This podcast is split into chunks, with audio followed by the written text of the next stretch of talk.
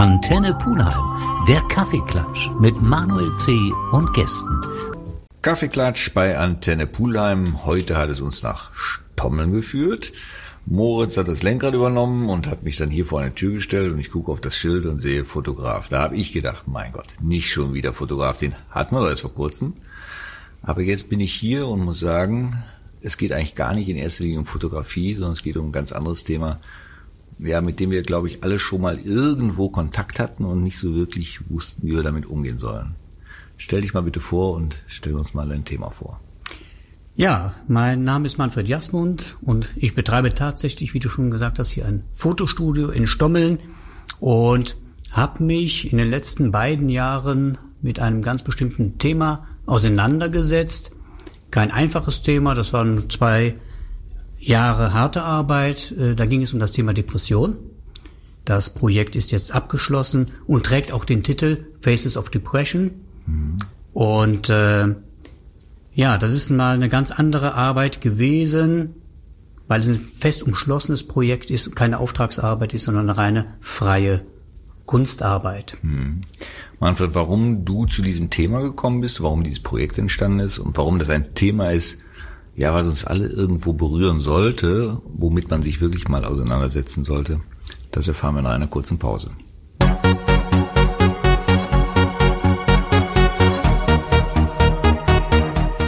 Manfred, wir sitzen hier in deinem Fotostudio. Du hast eingangs das Projekt ein bisschen umschrieben.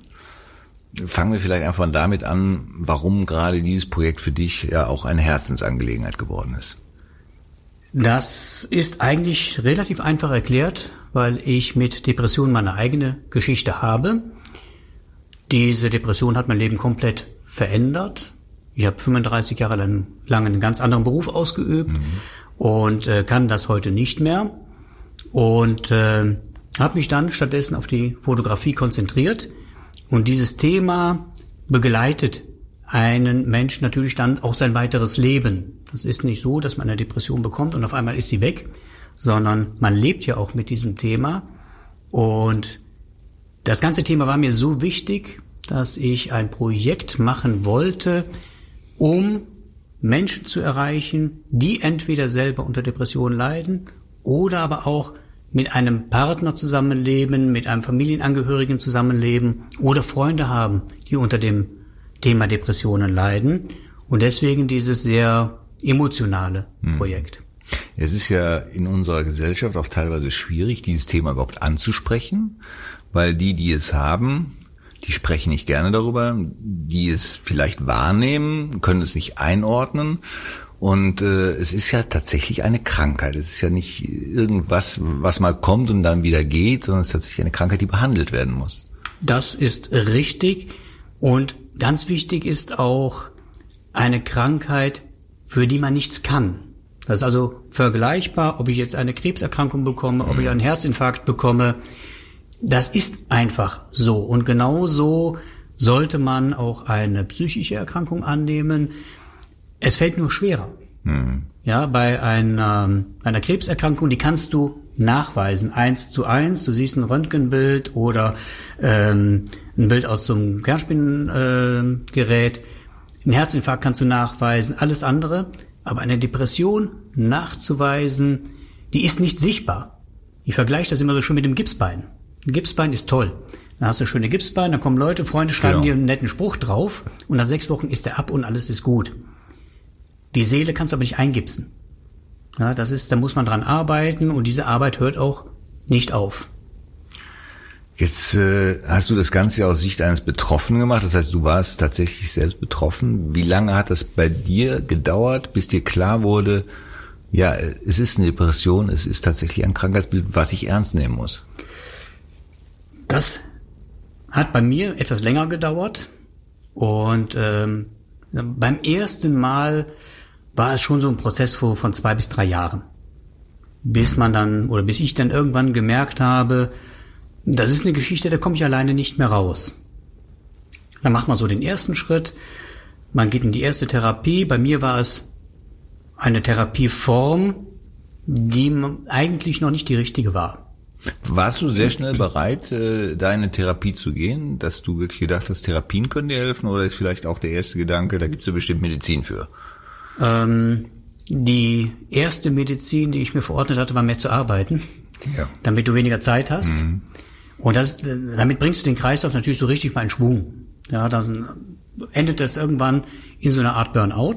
Und ein Burnout ist eigentlich auch schon eine Depression, aber eigentlich eine Vorstufe aus dem Burnout, wenn du dem dann nicht so richtig nachgehst ähm, und das ja so mehr oder weniger ein bisschen was verdrängst, dann kann da ähm, noch was ganz anderes daraus erwachsen. Also beide Bilder haben in erster Linie natürlich was mit Verdrängung zu tun.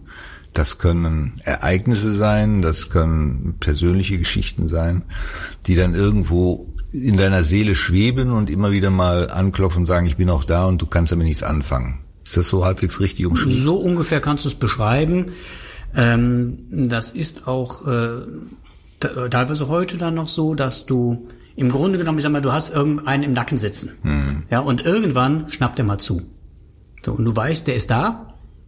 Und äh, wichtig ist, wenn du erstmal weißt, woher kommt äh, das, äh, das ganze Thema, und dann kannst du eigentlich erst lernen, damit umzugehen. Das sind eigentlich zwei Schritte. Bei uns ist immer ein Schritt, der dazugehört, der Kaffee und der Kuchen. Und bei so einem schweren Thema bin ich auch ganz froh, dass wir mal ein Päuschen haben. Deswegen haben wir jetzt erstmal Musik. Told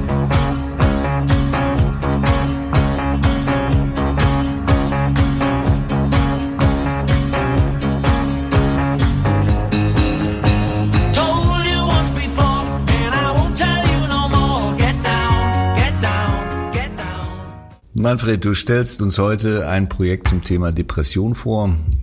In ja, Bildern, in Worten, in auch musikalisch, da kommen wir später drauf zu. Wir haben eben ein bisschen über deine Entwicklung in dem Thema gesprochen.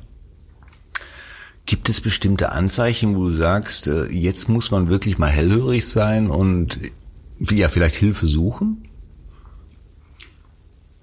Das Anzeichen gibt es eigentlich schon.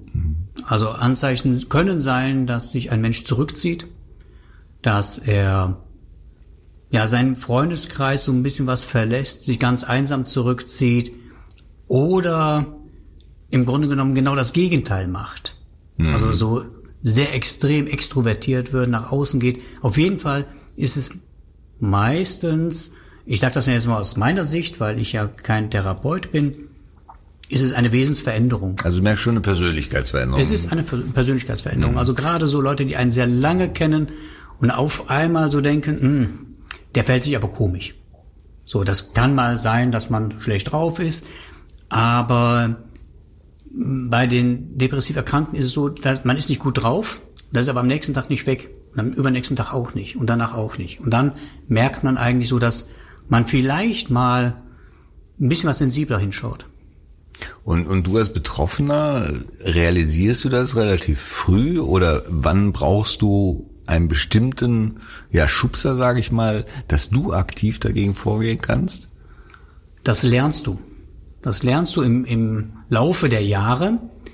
Anfangs kommt ja einfach so äh, dieses Gefühl und du liegst erstmal da oder sitzt irgendwo da in deinem Kämmerlein und kommst damit nicht zurecht. Nach vielen Jahren kommst du dann irgendwann darauf, dass du merkst, ah, da ist es wieder. So, und dann lernst du damit umzugehen. Du musst oder ich muss äh, für mich äh, versuchen, ganz bestimmte Auslöser zu vermeiden. Das kann man, wenn es ganz bestimmt begrenztes Gebiet ist. Aber manchmal kannst du es auch nicht. Dann muss, ist das immer wieder ein Kampf, wo du sagst, so die Welle kommt und äh, du kannst es teilweise mit Medikamenten abmildern, wobei auch die Wirkung teilweise umstritten ist. Das heißt, es kommt in Schüben oder ist eine Sache, oder kann beides sein, es kann etwas kontinuierlich da sein, immer größer werden, es kann aber auch in Schüben kommen. Ja, ja. Also es kann in Schüben kommen und da gibt es dieses berühmte Himmelhoch jauz- jauchzend und zu Tode betrübt. Das beschreibt das eigentlich ganz gut. Weil du hast teilweise auch Leute, die wirklich extrem springen. Also von euphorisch bis zum geht nicht mehr bis zu tiefst depressiv. Ich habe das früher solche äh, Veränderungen oft mit Alkohol in Verbindung gebracht. Kann Alkohol eine Rolle spielen? Ähm, Ja, weil äh, viele versuchen sich natürlich zu betäuben, diese Gefühle zu betäuben und fliehen dann auch manchmal in die Sucht. Das kann Alkohol sein, das können Drogen sein. Sucht kann aber auch dann was ganz anderes sein, ja. Sucht nach Geltung, nach Anerkennung. Also es sind oft Geschichten, hatten wir im, im Vorgespräch ein bisschen erzählt, die in der Kindheit entstanden sind, die dann irgendwann ausbrechen Ja, und wenn die dann nicht entsprechend bearbeitet werden, dann in solche Formen enden können. Also es gibt viele, die, sag mal, ihr Päckchen in der Kindheit bekommen und das irgendwo vergraben. Und das bleibt dann auch so schön unter dem Deckel. Und irgendwann auf einmal ist der Druck zu groß und dann springt der Deckel auf und dann hast du diesen Kasper, der da rausspringt. Und ähm, so ungefähr kann man das beschreiben. Das kann sehr schnell kommen auf einmal, aber das kann sich auch steigern. Du merkst es ja anfangs nicht.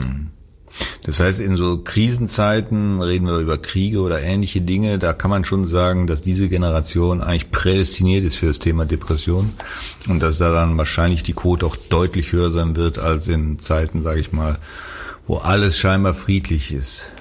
Ähm, gerade das ist eine, eigentlich ein sehr interessantes Thema, weil nicht unbedingt die direkte Kriegskind-Generation davon Betroffen ist. betroffen ist. Die haben eigentlich so diese Situation weitergegeben an die Kinder.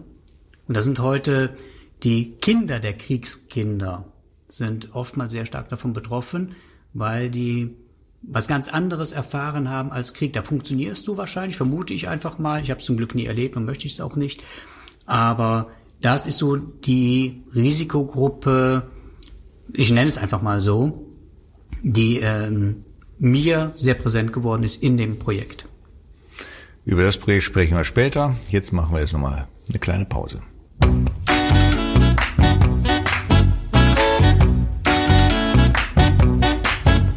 Das Stückchen Mozzarella da auf seinem Teller und der klitzekleine Hobbyraum unten im Keller. Die Schwiegermutter macht ihn schlecht und ständig kommt sie. Der Roadster wurde abgeschafft, stattdessen Kombi. Vor der Pause habe ich kurz mal darüber spekuliert, ob denn Krisenzeiten wie Kriege oder ähnliches vielleicht natürlich in der Folge eine größeren Auslöser haben werden, was Depressionen etc. angeht. Ähm, du hast dann gesagt, dass es eher die Folgegeneration die trifft. Im Prinzip, glaube ich, ist es schon die Generation, nur diese Generation ist nicht in der Lage, durch die Erlebnisse das weiterzugeben an die nächste Generation, was die eigentlich braucht, nämlich Liebe, Zusammenhalt und all das, was zusammengehört. Deswegen habe ich so das Gefühl, in der Zeit jetzt, zwar jetzt ganz, jetzt komme ich ganz weit weg, dass gerade in der Zeit jetzt, wo Kinder relativ früh aus dem Haus gehen, weil beide arbeiten müssen, Kita, tralala, tralala und so weiter und so fort. Ich glaube, die werden es mal sehr schwer haben.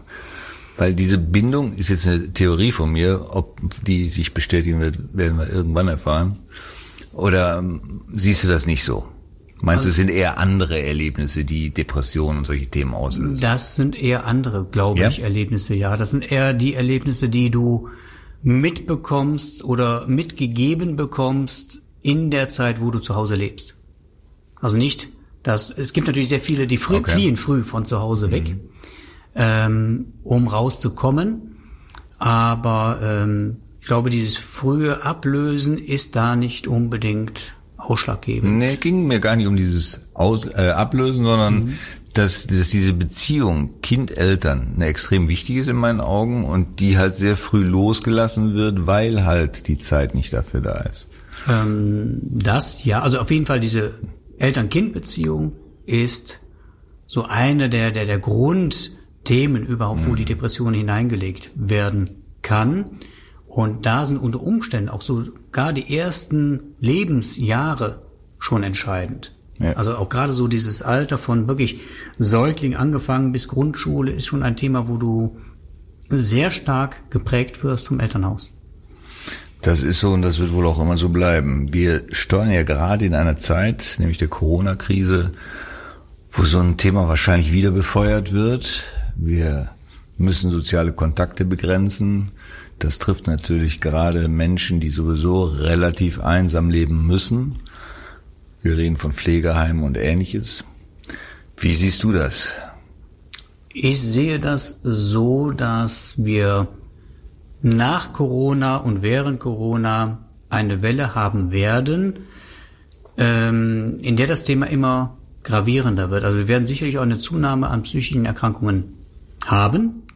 Ähm, ich weiß, dass es Suizide jetzt schon gegeben hat, alleine durch Angst. Angst ist also ein ganz großer Faktor beim Thema äh, Depression, Angststörungen und äh, auch diese Veränderungen, diese extremen Veränderungen, wo wir heute leben, das ist unter Umständen für depressiv erkrankte Menschen zu viel. Die möchten eigentlich lieber so einen geregelten Ablauf haben, so alles das, was sie kennen. Mhm. Und wenn sich so ein ganzes Weltgefüge auf einmal verschiebt und die Einsamkeit kommt mit dazu, dass du dich nicht austauschen kannst, dann äh, wird Covid-19 da einen ganz, ganz erheblichen Einfluss drauf haben. Das äh, sehe ich allerdings auch auf uns zukommen. Die Angst ist ein Riesenthema, was, was Depression angeht. Gibt es noch äh, Gefühle, die deine Schwerpunktrolle spielen in dem Thema? Oder ist, ist es immer auf Angst runterzubrechen, wovor Nein. auch immer? Nein, Angst ist ein entscheidender Faktor.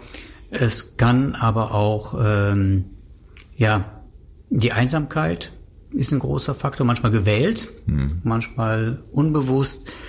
Ähm, aber es können auch Ereignisse sein, die man erlebt hat und die man alleine gar nicht verarbeiten kann. Aus denen sich dann diverse Formen der Depression bilden können. Und äh, an den Bildern hattest du ja auch gesehen, dass jede Depression hat eine etwas andere Ausprägung. Hm. Es gibt also jetzt keine Eigenschaften in einem Menschen, wo du sagst, da wird es eher gefördert oder äh, eher nicht. Sprich, du bist ein introvertierter Typ oder ein extrovertierter, sprichst viel über deine Themen. Also es gibt sicherlich Menschen, die sind etwas schwermütiger als andere, aber ich glaube, dass bei den meisten depressiv Erkrankten das Päckchen erst nach der Geburt einem mhm. aufgelegt, auferlegt wird.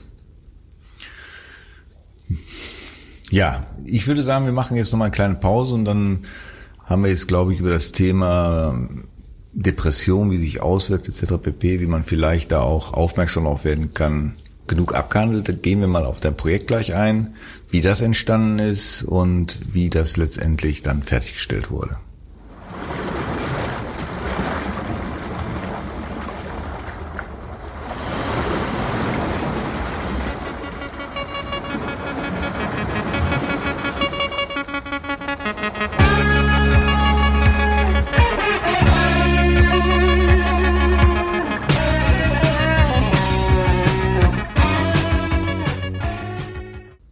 Manfred, wir haben eben in den vorigen Takes das Thema Depression ein bisschen beleuchtet, wie man das äh, vielleicht auch für sich so ein bisschen erkennen kann, wie man vielleicht auch Hilfestellung geben kann. Lass uns jetzt mal auf dein Projekt zu sprechen kommen. Ich glaube, das war aber schon eine Basis, die man haben muss, um dein Projekt wirklich verstehen zu können. Wie ist das Projekt entstanden? Also außer, dass du jetzt Betroffener warst. Das Projekt ist eigentlich daraus entstanden, dass ich mich dann vor ein paar Jahren entschlossen habe, heute als Fotograf zu arbeiten. Und äh, das erste Projekt danach war Melancholon, das ist mein Buch. Und irgendwann hast du so ein Projekt abgeschlossen und man denkt so darüber nach, was machst du jetzt? Mhm. Weil ich möchte eigentlich künstlerisch arbeiten als Fotograf. Und äh, dann kam dazu, dass ich natürlich selber aus meinem alten Beruf natürlich nicht freiwillig ausgestiegen bin, sondern dann auch berufsunfähig geworden bin. Und äh, man fällt dann auch unter Umständen schon mal in einen Rechtsstreit hinein und man ärgert sich sehr darüber, man wird teilweise angegriffen. Und daraus ist die Ent Idee entstanden zu zeigen, wie fühlt sich eigentlich tatsächlich eine Depression an. War also das das, das erste Mal dann der Zeitpunkt, wo du gesagt hast, du möchtest das eigentlich mitteilen, wie sich sowas anfühlt? Ja. Okay. Ja, weil in dem Buch habe ich so ein bisschen also meine eigene Geschichte verarbeitet und mit dem Projekt wollte ich auch ein bisschen was zurückgeben, ähm, weil ich ja viel Kontakt hatte natürlich mit Personen, die es äh, gleiche Probleme haben, die gleiche Krankheit haben. Mhm. Ich nenne es mal nicht als Problem, ich sag mal als äh, Krankheit. Ist es auch. Und ähm, dann kam es irgendwann mal zu einem Aufruf von mir bei Facebook, wo ich einfach mal gefragt habe, das und das ist meine Idee, das wäre mein Projekt. Ähm, hat jemand Lust, an diesem Projekt teilzunehmen? Was ja kein einfacher Schritt ist. Ich komme ja dann aus meinem Kämmerlein raus in die Öffentlichkeit und zeige meine Erkrankung und zeige mich mit meiner Erkrankung. Und da war ich wirklich überwältigt. Also wie viele Leute sich auf einmal gemeldet haben. Und das war anfangs erstmal eine Idee, die probierst du aus. Mhm. Dann habe ich die ersten drei Bilder gezeigt, weil das Projekt besteht pro Person immer aus drei Bildern, die aufeinander aufbauen. Und die Resonanz war so extrem groß, dass sich nachher so viele Leute beworben hatten, dass ich äh, ja gar nicht mehr alle verarbeiten konnte. Und teilweise ist das Projekt natürlich auch sehr anstrengend, dass ich mir auch zeitweise immer mal wieder ein bisschen was zurückgezogen mhm. habe, um mal selber wieder ein bisschen was Abstand zu finden. Und so ist das Projekt eigentlich entstanden. Nur habe ich ja vom Verständnis her eher das Gefühl gehabt, dass Betroffene gar nicht so bereit sind, über das Thema zu sprechen, sondern eigentlich erstmal froh sind, wenn sie es für sich behalten können. Ja, das ist richtig, aber hier hat sich irgendwas entwickelt, das hat eine Dynamik angenommen, dass jeder Einzelne, der dabei war, sehr dankbar war, seine Geschichte erzählen zu können. Zumindest in Bildern. Und zu den Bildern, zu dem letzten Bild, gehört ja dann auch noch ein persönlicher Text. Das geht ja nochmal oben drauf. Mhm. Das heißt, ich zeige das nicht nur, sondern ich schreibe auch noch meine Gefühle auf. Und da hat sich äh, ja dieses Projekt so extrem weiterentwickelt mit einem ja, enormen Feedback auch. Und äh, mittlerweile liegen wir bei weit über einer halben Million erreichten Leute allein auf Facebook. Wahnsinn. Hast du im Vorfeld das Thema so vermitteln können, dass wirklich jeder gesagt hat, ja, ich ziehe mich hier nicht aus, sondern ich zeige wirklich das, was ich empfinde und das könnte mir und wahrscheinlich auch all denen, die sich damit jetzt mal beschäftigen, helfen. Ähm, so die, diese Richtlinie mit dem Helfen, das hat sich eigentlich so später entwickelt, mhm. weil der Tenor aus dem Projekt ist auch der, du bist nicht allein. Ja, und mit dieser Ausprägung, ich habe 16 Leute fotografiert, 16 mal drei Bilder und jedes Bild, glaube ich, ist insbesondere das letzte Bild, wo wir versuchen, der Depression selber ein Bild zu geben, ist anders. Jede Erscheinungsform dieser Depression ist anders und da finden sich vielleicht auch die Leute wieder und haben auch den Mut, wenn man sieht, also ich bewundere diese 16 mhm. Leute, die an dem Projekt teilgenommen haben, die den Mut hatten, sich so nach außen zu zeigen. Und wir sagen, wenn die das können, dann kann ich es zumindest vielleicht demjenigen mal sagen, der mir am nächsten steht. Hm. Ja, ich verstehe daraus tatsächlich, dass der Betroffene dankbar ist zu erkennen, dass er nicht alleine betroffen ist. Man hat ja oft das Gefühl, wenn man mit sich mit einem solchen Problem rumschlägt, es geht nur mir so, äh, das darf auf keinen Fall irgendjemand erfahren, weil ich dann möglicherweise ins komplette Abseits rutsche. Naja, das ist, das ist ein ganz wichtiger Punkt, dieses Gefühl, ich bin nicht alleine. Hm. Das ist so fast schon so, ein, so eine Grundstimmung aus dem Projekt nachher geworden. Sehr schön. Wir machen noch mal ein kleines Päuschen und dann erzählen wir noch ein bisschen über das Projekt und wo man das vielleicht auch nachvollziehen kann.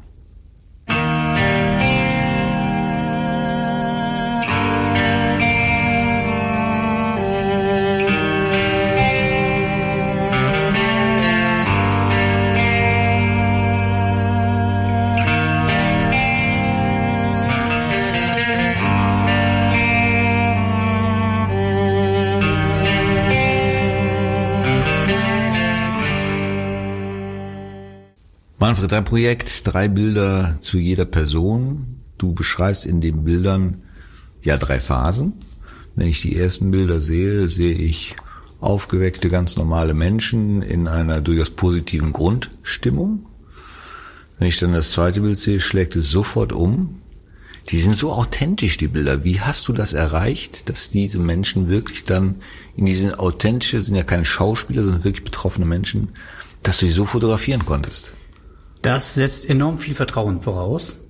Wir haben uns einmal vor dem eigentlichen Fotoshooting kennengelernt. Wir haben hier gemeinsam über ja, die Lebensgeschichte mhm. gesprochen, desjenigen, der vor der Kamera stand.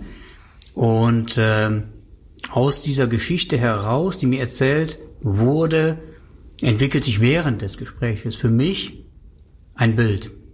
Und das ist dann schon das dritte Bild. Das habe ich schon vor Augen, bevor die Person das Studio verlässt. Dann haben wir uns auf einen Termin geeinigt. Also jeder wusste, worauf er sich dann auch einlässt, hatte die freie Entscheidung zu sagen, ich komme nicht oder ist mir zu viel. Und dann ähm, das erste Foto haben wir im ganz normalen Gespräch gemacht, so wie ich meine Porträts in der Regel immer gestalte. Und bei dem zweiten Bild haben wir einen sogenannten Trigger eingesetzt. Also es gibt bestimmte Dinge, die eine Depression sehr schnell auslösen können. Das ist, eine, ist ein Grenzgang. Das ist nicht so ganz einfach, was wir hier gemacht haben. Denn wir müssen ja auch dann wieder rausgehen. Ich habe es immer so beschrieben, wir gehen gemeinsam in den Keller, machen da unten mal Licht an, schauen uns um und dann gehen wir auch gemeinsam aus dem Keller wieder hoch. Und äh, das kann Musik sein. Musik ist ein sehr starker Trigger, löst sehr starke Gefühle aus, insbesondere bei depressiven Menschen. Und die meisten, fast alle würde ich sagen, hatten ganz bestimmte Musik mitgebracht oder mir schon vorgegeben, die wir dann im Studio haben laufen lassen. Und dann geht das recht schnell, dass sich eine Person fallen lassen kann, was aber ein enormes Vertrauen voraussetzt. Deswegen auch immer dieses Vorgespräch. Das heißt, jedem Betroffenen ist auch so irgendwie so ein bisschen klar, was es bei ihm intensivieren Ja. kann, dieses Gefühl. Ja. Und äh, muss man dann dafür bereit sein, sich dem Gefühl auch hinzugeben oder kann man das dann immer weiter versuchen, nach hinten zu drängen? Bis zu einem gewissen Zeitpunkt. Hm. Und dann Aber hier war es ja so gedacht, raus. so ich kann mich wirklich einmal fallen lassen. So, das war, wie gesagt, es ist nicht so ganz ohne. Und äh, das führt auch vielleicht dazu, dass heute diese Gruppe der 16 Personen, die vor der Kamera standen, mit mir nach wie vor auch untereinander in einer sehr engen Verbindung stehen. Ja, ich denke, das musst du auch. Äh, Die zweite, das zweite Shooting, das ist ja wirklich Hose runterlassen. Da, Ja. da sehe ich die Menschen wirklich so authentisch, wie sie gerade dieses Gefühl durchleben. Das kann kein Schauspieler so stellen. Und dann hast du das dritte Bild, das drückt eigentlich nochmal das aus, wie der Betroffene es selbst empfindet. Ja. Also ich sehe aber rausgerissene Herzen, ich sehe ein Gefühl des Ertrinkens und ähnliche bedrohliche Dinge. Die hast du dann wieder in Gespräch ein Szenario geschaffen und das dann bildlich festgehalten. Ja, wir sind eigentlich direkt vom zweiten Shooting ins dritte übergegangen, so dass wir dann also das Gefühl nicht nochmal auslösen müssen, weil es ist schon, schon anstrengend genug, wenn du es das erste Mal ausgelöst hat, hast. Und dann sind wir eigentlich sofort ins dritte Bild übergegangen und haben dabei versucht, der Depression selber das Bild zu geben, damit die Leute nachvollziehen können, wie fühlt es sich an, wie du schon sagtest, das Gefühl des Ertrinkens, das Gefühl, äh, ich ersticke, ähm, ein herausgerissenes Herz und so weiter. Und die Bilder sind auch alle sehr drastisch. Ähm, ich sage auch, die Bilder tun weh, das Absolut. eben selber Ja, erlebt. Und äh, das sollen die Bilder auch ganz bewusst, weil die Krankheit tut auch weh. Ja, Manfred, äh, wie findet man da ein schönes Ende? Du wolltest damit natürlich in Ausstellungen gehen, das dank Corona im Augenblick äh, mehr als schwierig ist. Du hast es aber komplett online stehen. Ja. Die Seiten kannst du vielleicht kurz nennen, werden wir aber dann auch nochmal auf unseren Homepage und Facebook-Accounts veröffentlichen.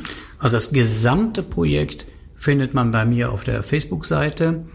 Da ist nicht nur äh, das jeweilige Bild, sondern es gehört jetzt zum dritten Bild auch ein persönlicher Text eines jeden Betroffenen. Der ist neben dem Bild direkt aufgeführt. Ähm, es gibt die Bilder der prominenten Unterstützer, Henning Krautmacher, Peter Brinks. Ähm, es kommen noch einige dazu. Doc Esser war gestern hier, die das Projekt unterstützen. Das ist dann ähm, auf meinem Facebook-Account Jasmund Foto. Ähm, und genauso findet man das Projekt inklusive des äh, Videos. Es gibt ein Musikvideo dazu, äh, auch auf meiner Homepage www.jasmund-foto.de. Und da schreibe ich mich künstlerisch mit PH und nicht mit F. Raffiniert. Ähm, wir haben das Lied, was du gerade angesprochen hast, im Vorfeld vor jedem letzten Take gehört. Wir werden da auch nochmal einen Link zu veröffentlichen. Man sollte sich auf jeden Fall mal ansehen. Äh, es berührt sehr, muss ich sagen. Eine letzte Frage noch. Könnte diese Vorgehensweise, die du da gewählt hast, nicht ein wirklich guter therapeutischer Ansatz für Depressive sein? Das ist interessant, dass du das fragst, weil ich einen Therapeuten hier im Studio hatte, der genau diesen Ansatz mitgebracht hat und da derzeit überlegt. Das ist natürlich, ich bin kein Therapeut. Also wenn, könnte man das nur in der Form machen, dass der Betreffende eventuell mit dem Therapeuten zu mir käme, um diese Bilder zu machen, oder diese Bilder hier machen lässt und dann mit seinem Therapeuten bespricht. ohne dass sie veröffentlicht werden, weil es muss ja nicht ein Veröffentlichungszwang dahinter stehen. Du hast natürlich recht, du bist kein Therapeut, aber du hast natürlich alle Betroffenen erlebt in diesen drei Phasen und bist selber betroffen. Ihr habt immer noch Kontakt miteinander. Vielleicht kriegst du auch ein Feedback, was da heißt, du, das hat mir sehr geholfen. Vielen Dank dafür. Ich danke erstmal für das Gespräch. Genau. Und das Feedback habe ich tatsächlich auch schon bekommen. Das habe ich mir wirklich gut vorstellen können. Manfred, danke dir für die Einblicke hier, danke dir für diesen ja, bewegenden Moment, den ich hier erleben durfte. Und ich wünsche dir ganz viel Erfolg mit deinem Projekt. Danke dir.